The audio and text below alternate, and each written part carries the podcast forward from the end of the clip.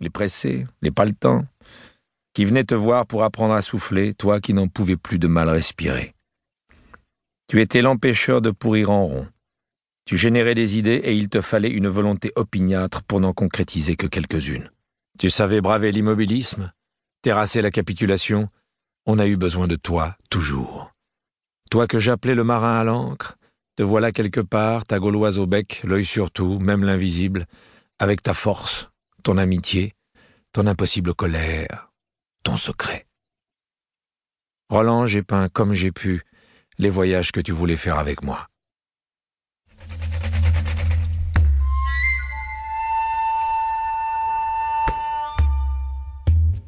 5 avril 1992.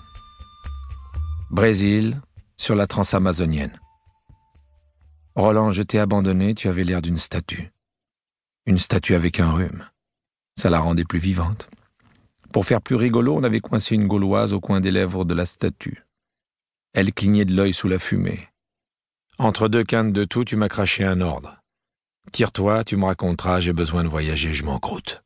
Il y a un petit moment que tu n'es pas parti. Je ne descendrai pas en classe aujourd'hui.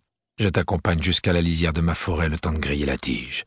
Demain, je dirai au môme qu'on a fait une fugue au Brésil. Que fais-tu, Roland, à cette heure? Tu fumes ta première clope? Quelle main charitable et professionnelle te tient ton bol de café Essuie tes lèvres.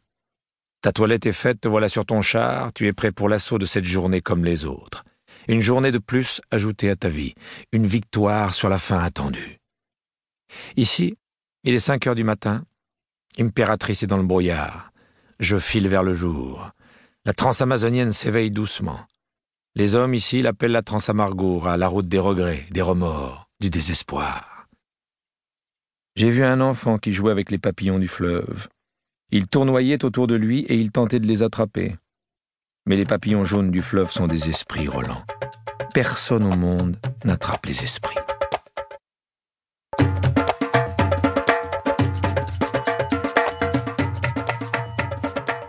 29 avril, près du lac Tukurui. Je voudrais cueillir pour toi l'unique orchidée, voir l'anaconda entre les racines d'eau. J'ai aperçu ton reflet, tu étais attentif comme toujours. Plein ouest, Itaituba est à 900 km. Roland. J'ai vu sur le ruban rouge, loin, devant, un vélo. Pas une maison de caboclo alentour, et pourtant, il y avait un vélo. Nous approchions dans un nuage de poussière ocre. L'instinct commandait de ralentir, d'autant que la surprise était émouvante. Une femme pédalait. La monture à deux roues semblait fragile. Une magnifique paire de fesses ondulait. Elle se balançait voluptueusement autour d'une selle étroite, à peine visible. Deux fesses telluriques fascinantes, à peine couvertes par une économie de tissu. Le short en solde avait fini en une torsade bleue, partageant deux formes parfaites, rondes, pleines, généreuses.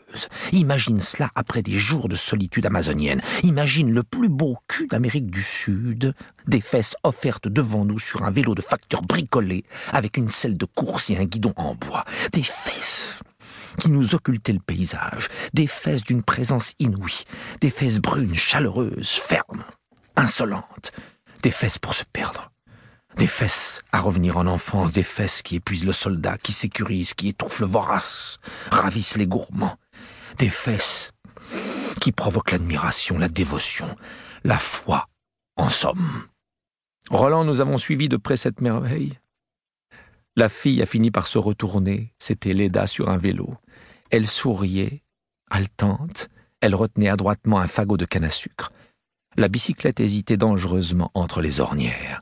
Une danse sur la transam. Nous étions éblouis. Nous avons doublé lentement avec l'ostensible intention d'en profiter. Ça n'a duré que le temps d'un égarement. Une sente invisible sur la droite cachait la fin du rêve. Les deux fesses disparurent dans la verdure avec le rire d'une femme joyeuse. Une femme avec un pouvoir pareil ne peut être que joyeuse. Je pensais qu'il était impossible de ne pas te signaler une telle rencontre. J'espère que tu apprécies mon petit carnet de voyage.